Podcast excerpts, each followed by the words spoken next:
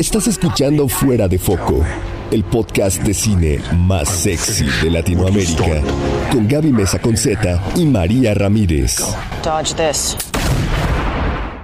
Cinefilos, bienvenidos a este nuevo podcast de Fuera de Foco. Estoy súper contenta de estar de regreso. Ya los había tenido un poco abandonados. Hay mucho trabajo, gracias a, a las películas y las series que nos dan mucho de qué hablar. En esta ocasión no me acompaña mi compañera María Ramírez porque, bueno, son horas de trabajo y ella que sí tiene un trabajo de verdad está básicamente ocupada. Pero me siento súper contenta de estar en una muy buena compañía. De hecho, creo que es la primera vez que tengo tantas personas en el podcast. Y estoy rodeada de unas mujeres espectaculares con las cuales voy a hablar un poco. Un tema bien interesante basándonos en la cinta de Colette, una película protagonizada por Keira Knightley que está a punto de estrenarse. Es una película biográfica de una escritora francesa que tuvo un proceso difícil en su vida. Eh, escribió varios libros, eh, uno de los más exitosos se llama Gigi o Gigi, como lo pronuncian ustedes, que bueno, es una cinta del cincuenta y tanto, si no me equivoco. Pero escribió varias novelas que al principio estaban escritas bajo el nombre de su marido, que hacía que las escribiera ella y él firmaba como que eran suyas. Es una historia bien interesante que bueno, espero que ustedes van a verla al cine y que nos dejen su opinión. Pero bueno, sin más eh, que decir, quiero presentarles a Anabel. Eres CEO y eh, editora en jefe de Mob Magazine. Bienvenida, ¿cómo estás? Muy bien, muy bien, gracias. Sí, muchas gracias por estar aquí. También tenemos, creo, a Carla Gascón, que eres actriz y aparte escritora, pero de, no. de todo ya. Ya me falta. Multitasking. Bueno, podría ser chef. ¿Qué también, también cocino en casa. También. No nos trajo postre hoy, pero No, hoy no me ha dado tiempo. a la otra, a la otra. Y bueno, ustedes ya la conocen también, ha estado con nosotros en el podcast, la señorita Diana Su. Hola, Gaby, estoy bienvenida. muy, estoy muy emocionada. Me gusta el tema y me encanta la gente que tengo a mi lado. Estoy contenta. Ahora no te vamos a estoquear con preguntas de botargas de Disney. Bueno, porque si no has escuchado el podcast con Diana Su, ella nos habló de su experiencia trabajando en Disney. En los parques de Disney. Es un gran podcast, escúchenlo porque está muy bueno. Pero bueno, lo que nos compete el día de hoy es hablar de esta película de Colette. Creo que estamos atravesando, y ustedes me van a decir también su opinión al respecto, por una etapa muy interesante en el cine, eh, también en la moda, en todos los medios de entretenimiento y políticos, sociales y demás, en donde se está buscando más la representación y obviamente el empoderamiento femenino. Eh, es una situación complicada, yo creo que todas la vivimos desde nuestra trinchera de una manera diferente. En mi caso, por ejemplo, en YouTube sí hay, hay un contraste entre un hombre que habla de cine y una mujer que habla de cine, se puede ver en los comentarios y bueno, yo tengo mi propia experiencia, pero me gustaría que ustedes con base a su propia experiencia, en lo que ustedes están trabajando o sus experiencias de vida, me cuenten eh, pensando en esta película, por supuesto, ¿qué tanto han encontrado ustedes representación en el cine de feminismo o de exploración sexual y demás en los últimos años en comparación, por decir, cuando ustedes eran más chicos, adolescentes? ¿Quién quiere empezar? Mm, Yo si quieres empiezo. Adelante, venga, venga. La verdad es que es muy, muy simple y muy fácil de observar en el que la mujer ha, ha cambiado totalmente los estereotipos en el cine. Antes era simplemente un- qui- quizá un florero o la mujer de la que todos se enamoraban, la, la que, la que todos querían, el objeto de, seducción y sexual y ahora ha pasado a ser en el, en el cine creo pues una persona que, que o sea unos personajes que pueden hacer de todo en la sociedad y me parece brillante y maravilloso la verdad lo que está sucediendo ¿Tú recuerdas, eh, bueno, durante tu infancia, si hubo alguna película con algún personaje femenino que te haya parecido memorable o que te haya marcado de alguna manera? Mm, hay, hay muchas ahora mismo exactamente que recuerde yo la verdad es que fíjate fíjate que los, los personajes en las películas en mi época porque yo soy del 72 yo nací eh, hace ya muchos años entonces los personajes sí eran todos como más masculinos las referencias eran más masculinas. En cuanto a la acción o sea mi hija ahora mismo está viendo a heroínas que de verdad pueden acabar con, con el mundo, ¿no? Está que si Wonder Woman, que si tal. Eh, hay, hay millones de referencias y, en- y antes solamente existían referencias masculinas de ese poder y de, esa, y de ese empoderamiento, digamos, que era para solamente en, en- en un sentido ser humano. Sí, y ahora que hablas, me llama la atención la palabra poder porque creo que hay mucho poder en las historias en el cine, sobre todo ahora que consumimos, bueno, que los jóvenes y los niños nacen con una iPad integrada, ¿no? En el corazón ahí, todo lo consumen mucho a través, sí, claro, de literatura, por supuesto, pero también a través de, un dispositivo móvil, ¿no? Entonces, ¿cuál sería, por ejemplo, una recomendación o cómo podrías tú también eh, a las personas que nos escuchen decirles eh, cómo encaminar también a sus hijos, a sus hijas, porque yo creo que es bien difícil, y tú lo sabrás, ser padre de familia, ¿no? Y, y cómo poner una mentalidad también eh, feminista, que ahorita vamos a hablar un poco del tema para que no se distorsione lo que es el feminismo. Porque a veces creo que las, las personas a las que nos toca más ese trabajo es justamente las mujeres, porque como mujeres a veces incluso, eh, sobre todo en México, que es un país bastante machista, solemos como guiar a nuestros hijos o hijas, eh, independientemente de su sexo, a una preferencia. O sea, por decir, mi, yo tengo una hija y le pidieron en la escuela que se fuera disfrazada de Halloween y pues mi hija va a ir de princesa. Bueno, a lo mejor la niña no quiere ir de princesa, ¿no? A lo mejor la niña quiere ir de Peter Pan o la niña quiere ir de Iron Man. Pero como padres a veces los inclinamos a no, es que tú te pidieron en la escuela que vas disfrazada, entonces tú vas a ir de princesa. ¿Cuál es el trabajo por parte del padre? Es que los estereotipos están marcados en la sociedad muy, muy, muy claramente y es muy difícil realmente hacer un trabajo para que eso mm, cambie. O sea, las, los niños desde pequeños están, como estamos hablando ahora mismo, están viendo estereotipos constantemente y hablabas de Disney, Disney es uno de ellos en los que les pone a los niños que las princesas deben ser princesas. Ahora está cambiando también. Sí, Disney sí. ya se ha dado cuenta de que la sociedad a la que va dirigida sus películas ya no es la misma. Entonces están cambiando ese eso, ya las princesas ya, ya pueden pegarse con los malos, ya ganan, ya, ya rescatan al príncipe. Pero hasta, hace muy poco tiempo, o sea, las referencias que tenían las criaturas eran el, eh, la princesa que busca al príncipe, que, le que la mantenga y que sea súper guapo y, y así son todos felices y comieron perdices. Entonces, ante esa lucha que hay, y eso en nuestra sociedad, porque ya si te hablo de otras sociedades que todavía son mucho más patriarcales y mucho más machistas como digamos que lo que sucede en el mundo musulmán pues ya nos vamos a otro a otro extremo que, que no creo que debamos entrar en él no porque ya es un, un, un super extremo que a lo mejor va con 100 años de retraso a lo que en nuestra sociedad pues estamos viendo. Pero sí que eh, hay que luchar contra ello y lo único que y la única manera que, que se puede luchar contra contra eso es tratando a, la- a los niños como personas como personas y no como juguetes y no como algo que queremos eh, como si fuera algo nuestro. Cuando nació mi hija, yo lo primero que entendí es que no era mía, sino que era un ser que llevábamos al mundo y que, entre- y que era una...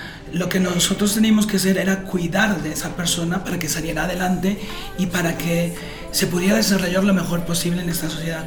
Y qué mejor po- posibilidad que le puedas dar es desarrollándola en la libertad. Y la libertad es dejar la posibilidad de que la persona elija lo que desea hacer en su vida. Obviamente, pues el- mi hija pues igualmente pues tiene sus, sus, ju- sus juegos mm, preferidos, sus juguetes preferidos, pero no es porque ni su madre ni yo le hayamos impuesto una serie de cosas. De la misma que juega al fútbol, eh, tiene un dron, de la misma que tiene 50.000 muñecas, las espeluja, las peina y hace de todo. Entonces, yo en cambio no he tenido esa posibilidad. A mí me obligaron a que, eh, que tuviera que tener unos muñequitos eh, determinados, igual que a vosotras, os obligaron en, vuestra, en vuestro momento a que, lo, a que lo hicierais así. Y la sociedad sí es cierto que nos va obligando a todos. Y el problema surge cuando no de, que, de, que, de la inteligencia de, de los padres que dicen, sino del qué dirán los demás si yo dejo a mi hijo o yo soy libre de hacer lo que yo quiera en este mundo. Y creo que esta película es un referente muy claro de, de ello, ¿no? De, estamos, es- fijaros lo importante que es, ¿no? Que es prácticamente en la misma época, un siglo después. Em, entonces tenemos una persona que toma conciencia de, de lo que ella es, de lo que representa, de lo que quiere ser. Hace 100 años, igual que ahora hay otras personas que la toman en este momento y dicen, no me interesa lo que está sucediendo en esta sociedad porque no creo que sea justo ni correcto, sino que hay que seguir avanzando y en esa es, eh, eh, y ese es el camino que tenemos que hacer. Y en ese camino, perdón que me extienda, No, la mujer, la mujer es importantísima. Y siempre lo digo porque para mí es un paso más en la escala de la evolución.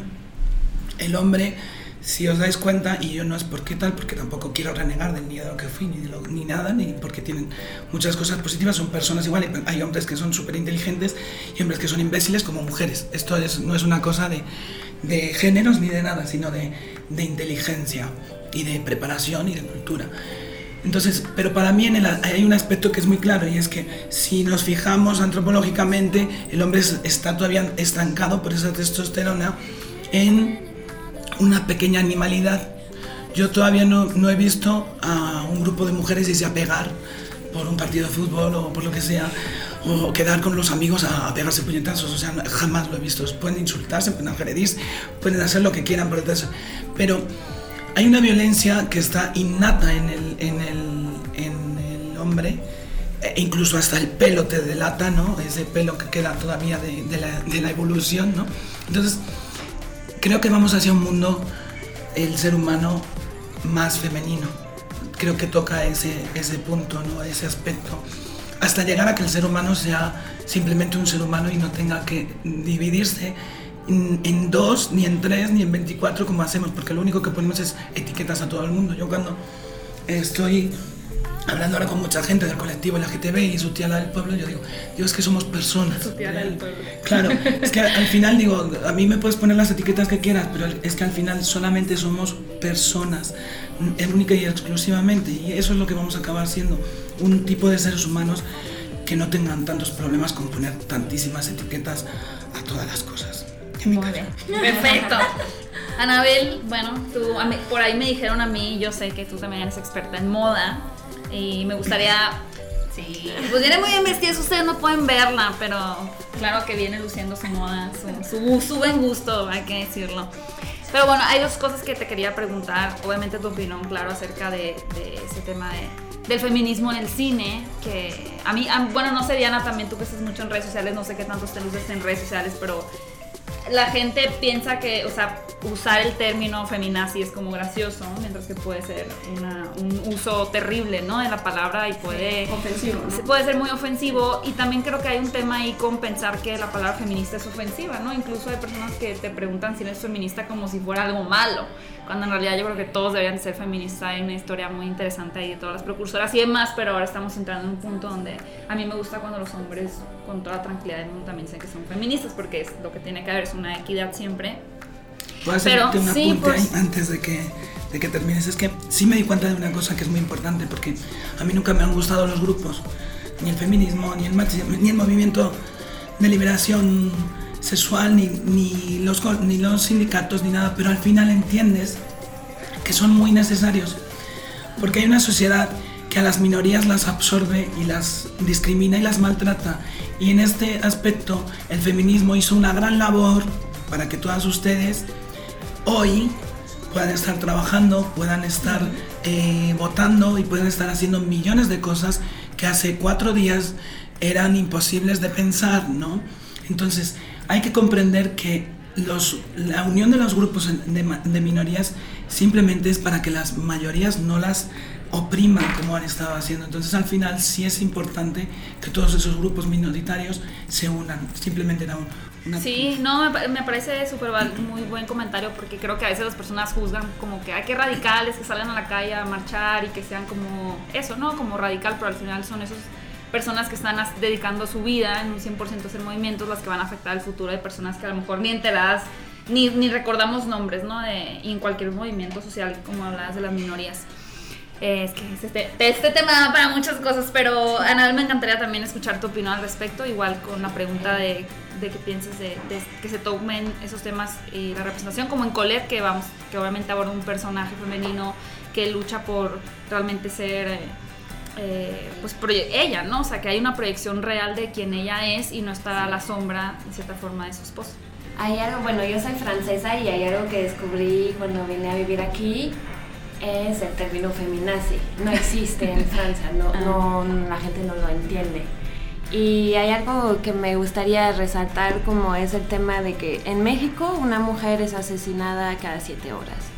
Entonces, si estamos hablando de una lucha de mujeres, de una guerra, que nos tenemos que poner fuerte y todo, sí es, yo creo que sí es importante en, en, México, porque sí es una guerra a contra del feminicidio. O sea, no es un, jugue, no es un juego, no es una lucha de que hay en las redes sociales, es una realidad. Yo creo como que hay una situación muy grave en México a día de hoy y que sí las mujeres, pero también los hombres tienen que tomar parte de esta lucha contra la violencia ah, de género. Y más allá de la mujer, hacia pues toda la comunidad LGBT también y está en cifras, no está, no es un... Entonces, como lo que quiero decir es más al, al respecto de todos estos términos a contra de las feministas, pues más allá de los términos vamos por las cifras y luchamos a favor de, de, de, de hechos que están pasando al día, ¿no? Eso es, bueno, mi primera opinión, ¿no? Al, respecto de feminazi no tiene sentido cuando exponemos las cifras que van al frente. Y pues sobre la peli de Colette lo que me gusta es que al fin de cuentas es su diario secreto, ¿no? Que va a publicar. Y el escándalo que fue, como que se hizo en Francia cuando lo publicó, es que la gente se dio cuenta que las jóvenes, las mujeres, hacen las mismas cosas que los hombres. A lo mejor lo esconden un poquito más, pero tienen sexo joven, eh, lo disfrutan, se quieren vestir como quieren tienen como sentimientos lo mismo que los hombres. Entonces ahí fue como el, la burbuja que explotó un poquito en Francia en esta época, de que como una mujer joven puede publicar esto. Primero bajo el nombre de su esposo, entonces todo bien, todo bien aceptado, que él lo publica y no, y que va a los bordeles y con putas y todo, ¿no? Pero cuando luego como se publica con bajo el nombre de ella y se descubre todo el asunto, ah, ya no es aceptable. Entonces, creo que eso fue lo interesante de esta mujer, porque demostró pues que el camino hacia el, descubrimiento de sí mismo, de su sexualidad, es más o menos lo mismo. Ok, sí, pues ustedes la experiencia más desde, desde Francia, que es súper interesante el personaje. May I introduce to you my new wife, Colette? The wild days are done, eh? On the contrary, the wild days have just begun. Estás escuchando Fuera de Foco, el podcast de cine más sexy de Latinoamérica, con Gaby Mesa Conceta y María Ramírez. And there's still no money. We need more output. You, you could write. My school stories. Yes, that could be Willie's next novel. ¿Qué tanto se habla, aparte de, de Colette, como de otras autoras que hayan realmente como impulsado esta liberación? Pues la sensación que tengo es que ya no se habla tanto. Ok. Me hace que ya está medio superado y ya, ya el género hasta no tiene tanto sentido. Es, ah, pues lo publicó este autor y qué temas va a tocar. Que nos, que nos habla a todos. No importa el, el el género o no importa la, la, orientación sexual que tengas, como las emociones son más importantes más allá de lo que haces en tu vida privada, ¿no? Esa es la sensación que tengo a día de hoy sobre la nueva generación. Y es cierto como que en Move Magazine pues nosotros hablamos con jóvenes de entre 13 y 22 años y descubrimos que el tema de género, de orientación sexual y todo ya no es tan importante. No se quieren definir, quieren guardar toda esta libertad de ser quienes son y descubrir quizás como en, a lo largo de su vida qué, qué van a querer ser a lo largo de su vida. Entonces eso es muy interesante lo que descubrimos. Ok, muy bien. Dianita, ha llegado el turno. Pues yo hablo por el lado de las películas y las series y la representación de, las mujeres, que siempre he estado, pero digamos en los papeles protagónicos. Y tomando a Colette como ejemplo, me encanta que eh, estas historias existen, pero que se encuentran y resurjan, ¿no? Que se les dedique la misma em, paciencia y, no sé, el diseño de producción, también el recreado, el guion y todo. Y Em, utilizo este término de feminismo con, no sé si lo relacione bien o no, pero con los remakes, lo, lo, que Hollywood quiere hacer ahorita, que es em, hacer las versiones femeninas de películas que han sido protagonizadas por hombres, ¿no? Eh, sí, Men in Black, aunque está Chris Hemsworth, pero por ejemplo Ocean's 8 o no sé, todas estas de ahora hay que hacer la, la versión este, femenina, ¿no? Casa Fantasmas. Que a mí esto Sí, si se encuentra una justificación, ¿por qué no? Pero justamente se me hace que, que, que, no va por ahí, que se necesita encontrar. Leí hace, hace poquito una nota que una de las productoras de James, Bond dijo, nunca vamos a tener una James Bond mujer. Que alguien que lo escuche podría decir, "Ah, qué mala onda, qué grosera. Y yo cuando le dije, claro, porque James Bond es un personaje masculino. Mejor que se creen personajes femeninos, agentes secretos, igual que James Bond, pero no tiene que ser James Bond, ¿sabes? Y es lo mismo en los remakes. Exacto, y, y es esto que digo Colette, ¿no? Es este personaje que a lo mejor eh, muchos sí conocen. Anabel a lo mejor la conocía porque es francesa, yo soy ignorante. Sí, no yo tampoco la ella. conocía, ¿no? Pero, pero que son estas historias de mujeres y que eh, existen, vamos, no es que se haya acabado la creatividad o no es que no sean lo suficientemente importantes o, entretenidas para que se vuelvan un producto cinematográfico. Hay que, se- tiene, hay un trabajo detrás, ¿no? O sea, no, no, no porque un personaje ya sea muy interesante, su película va a ser buena, ¿no? Tiene que haber un trabajo detrás, pero lo hay, ¿no? Entonces creo que se le tiene que dedicar el tiempo a esto, eh, más allá del remake y versión femenina de las cosas, ¿no? Eso es como yo lo veo y bueno, por eso me gusta Colette. Y bueno, Kira Knightley, que es la joya de la película, que ya Ana Karenina, Orgullo y Prejuicio, le quedan muy bien esos Sí, papeles sí, sí. y representa muy bien esto de, de cómo es un personaje contenido que poco a poco va eh, dejando ver sus decisiones y las cosas que realmente le importan y lo hace muy bien, ¿no? Ya, ya encontró su nicho. Kira Knightley lo hace muy bien, sí. Tú, bueno, en cuanto a la primera pregunta que hacía, ¿tú recuerdas como algún eh, personaje femenino que te haya marcado en la infancia o lo has como más bien encontrado estos últimos años? Sí, sí tengo uno y... Que no sea Mary Poppins. No Mary Poppins, pero sí es de También Disney. puede ser Mary Poppins. Sí, ella, no es, ella toda perfección. Sí. Y es súper feminista. No, el mío, digo, sé que siempre voy a hablar de Disney, espero nunca ser catalogada solamente como la niña Disney, pero el mío es Mulan, Ajá. eh, porque pues es esta guerrera que... Si Mulan es de hace dos días, ¿cuántos añitos tiene? No, no, no. No, es como el 92, ¿no? Sí, 94. que es esta perso este Ya, personaje viejitas. que no es princesa, aunque no sé por qué la catalogan como tal, porque luego aparece en las listas de las princesas de Disney y sale Mulan y digo, no entiendo. Pero ella es una, ¿no? Mis papás me pusieron todas las películas de Disney de niña y por eso mis referencias siempre son esas, ¿no? Y por eso cuando salió Frozen, eh, todas las Moana y, o, Dory en Pixar, yo noto esa diferencia donde cada vez hay más mujeres en los, en los títulos, los superhéroes, ¿no? Cada quien va a encontrar esa diferencia en lo que quiera, ¿no? Alguien se enfocará en Disney, como yo, alguien se enfocará en superhéroes, alguien se enfocará en más películas eh, biográficas o de época, como Colette. Pero, mm, eh, eh, regresando a tu pregunta, es, es Mulan, ¿no? Es este personaje que, que yo vi y que es raro. No sé por qué además yo tenía un crush con Shang, con, su hombre en la película. Y no es esta eh, historia de que es rescatada por un príncipe, ¿no? Eh, ese, ese es mi personaje. Muy bien. Bueno, una última pregunta para cada quien. ¿Cómo creen que, bueno, cada quien a nivel eh, de su trabajo personal, que pueden aportar para que cada vez haya más apertura y más representación, no solamente en las películas, por supuesto que creo que es claro que apoyar ese tipo de historias eh, va a haber un reflejo económico y las productoras más que nada pues van a seguir creando este contenido, los guionistas y demás van a tener más ese espacio para seguir escribiendo esas historias que son bien importantes.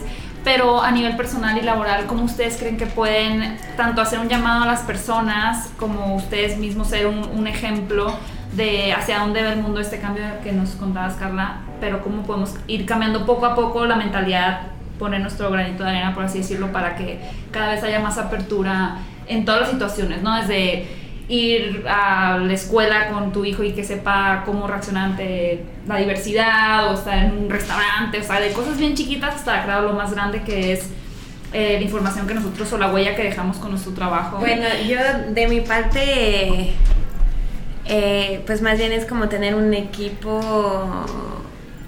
un, un equipo que está como igual de mujeres que hombres, eh, muy diverso en... en- es- mi equipo es muy diverso, diverso y así lo decidí, o sea, tanto de que orientación sexual como mujeres, hombres, o sea, es muy, muy, muy diverso y eso crea una creatividad increíble. Eh, por otro lado, creo que siendo jefa también demostró que sí, una mujer lo puede que sí tenemos una manera diferente de abordar las cosas y de manejar las cosas, tanto de los conflictos como pues, los objetivos, en todo el camino de, de manejar una revista, ¿no? Y también obviamente en el contenido que publicamos, ¿no? Dentro del equipo es todos los días, ah, pasó esto en México, ¿qué ángulo editorial le vamos a dar? Porque cuál es nuestra responsabilidad como medio, qué queremos comunicar y qué información queremos dar a los jóvenes, ¿no? Ok, me parece, es bien importante eso creo porque a veces muchas personas justo como que quieren que el hecho de que una mujer ocupe el puesto de un hombre sea como masculinizándolo, ¿no? Siendo que, justo como tú dices, el, la aproximación a un problema o cualquier situación de una mujer va a ser totalmente distinta porque al final pues somos... O sea, tenemos un proceso distinto de asimilar, de actuar, de, de, resumir todas las cosas. Entonces me gustó mucho eso que, que nos cuentes. Hay que diversificar también el, equipo. Dianita. Pues yo como lo hago, eh, como lo, lo, lo, creo, es eh, levantando la voz y no, no me refiero a pancartas o a de, tener un podcast si quieres o salir en algo, simple y sencillamente como, como em, no sé, en redes sociales, por ejemplo, al ver, o sea, entra a la conversación, ¿no? Y opinar eh, no es demeritar a las personas que están comentando algo diferente a ti, pero sí es como, como poner un alto, ¿no? También, o sea, que alguien haga un comentario, a mí me han hecho en redes sociales como de, oye, ¿y tú? digo, desde la edad hasta ay, le gustan las películas, una vez alguien me puso, le gusta esta película romántica porque es mujer, no. Y creo que son el tipo de cositas que a lo mejor son pequeñitas, pero, pero yo desde mi lado de, del cine y series, como meter esa conversación y decirle, oye, no, a mí me gustó por esto y esto y esto y esto, ¿no? Y a lo mejor a esa persona le vale, pero alguien más lo leyó y son como cosas puntuales que yo hago en, en desde mi trabajo haciendo videos y expresando, ¿no? O sea, por eso me, me refiero al usando tu voz, ¿no? Desde cosas como el otro día iba caminando en, en, una plaza con mi novio y de esas personas que te venden productos de, este, para enchinarte el cabello y no sé qué. Me dijo, oye, este, guapa, mira, te enseño esto, ¿no? Y son el tipo de cosas que dices, voltear y decirle, oye, no me digas así, si te incomoda, ¿no? Digo, si no te importa, adelante, pero eso, decirle, no, no lo hagas y, y, y, y como esos cambiecitos, digo, pueden hacer algo. Claro. Creo. creo. No le digan guapa de no. comentarios, no es cierto, no. no me gusta mucho tu opinión, muchas gracias, Diana. Es que eso se llama micromachismo, ¿no? Exacto. sí. y estamos llenos de, de todo eso. Eh, yo en mi caso la verdad es que lo primero que hago es tratar a todo el mundo por igual, o sea, me da igual que lo que tienen entre las piernas. Y eso es un problema que tiene la sociedad, el que mira hacia abajo en verdad los ojos donde está el alma, ¿no? Y luego, pues obviamente, pues a mí me ha tocado una labor que yo no, no, no quería ni había pensado nunca, pero, pero hay mucha gente que ahora, pues soy la voz de, de muchas personas, eh, eh, quizá por, por mm, más que convicción, porque ha de ser así. Entonces sí, mi lucha está bastante fuerte porque yo sí me enfrento últimamente desde que publiqué mi, mi libro, mi, segundo, mi novela, mi segundo libro, y al llegar aquí con este cambio físico que, que realicé, pues obviamente me he tenido que enfrentar a situaciones muy, muy desagradables, al igual que a situaciones maravillosas eh, de gente. Entonces, hay una lucha constantemente que, que, que, es en la vida de iguales, en todos los aspectos, que es el bien, el mal, la evolución, la involución, eh, todo tiene una, dualidad en, en, este mundo. Entonces, en ese aspecto hay mucha gente que quiere evolucionar y otra gente que quiere que nos volvamos a subir en las cavernas. Y yo sí me encuentro en una lucha de, mm, de llevar una espada para, para defender a quienes queremos seguir evolucionando en este mundo quienes queremos seguir construyendo una sociedad, una sociedad más igualitaria en donde todos podamos ser libres y donde todos seamos iguales dentro de nuestra unicidad como ser humano. Entonces, pues sí, yo nadie me puede tachar de que no, de que no lleve la bandera por todos los sitios de, de la igualdad entre todos nosotros. Genial, genial. Bueno, antes de despedirme me encantaría que nos dijeran cómo podemos seguirnos en sus redes sociales, en su revista o cómo podemos buscar tu libro para que estén interesados. Sí, podemos comenzar con Anabel, ¿dónde podemos seguir? A nosotros nos pueden encontrar como Move Mag En Instagram, en Facebook, Twitter, en todas las redes sociales y nuestro sitio es movemagazine.com. Muy bien, de todas maneras, todos los dejo en la descripción por si alguien no anotó o va manejando demás. Bueno, no se preocupen, ya que estén ahí estacionados, busquen en la descripción, van a encontrar directamente los links. Diana. Yo estoy en Facebook como soy Diana Su, esa es mi página y escribo y hablo en Cine Premier, en It's Spoiler Time y en cosas personales, en mis redes. Muy bien, excelente. Y Carla, por último. Pues yo me puedo encontrar como Carla Sofía y si pone mi nombre en internet seguro que salen 120 millones de cosas. Y luego mi libro, pues que es una maravilla, la verdad aprovecho porque me recuerda mucho a, también a, a Colette porque es es que todas las personas al final, a través del sufrimiento, a través de, de, los problemas, es cuando se generan las mejores obras en el ser humano. No, no, se genera en la fiesta, se genera a través de algo que tú quieres cambiar en, tu vida. Y yo con mi libro, con Carsia, pues quería llevar un mensaje de, de, que a, a, lo mejor es mejor eh, eh, tomar lo que te dice tu corazón que tomar lo que te dice tu mente.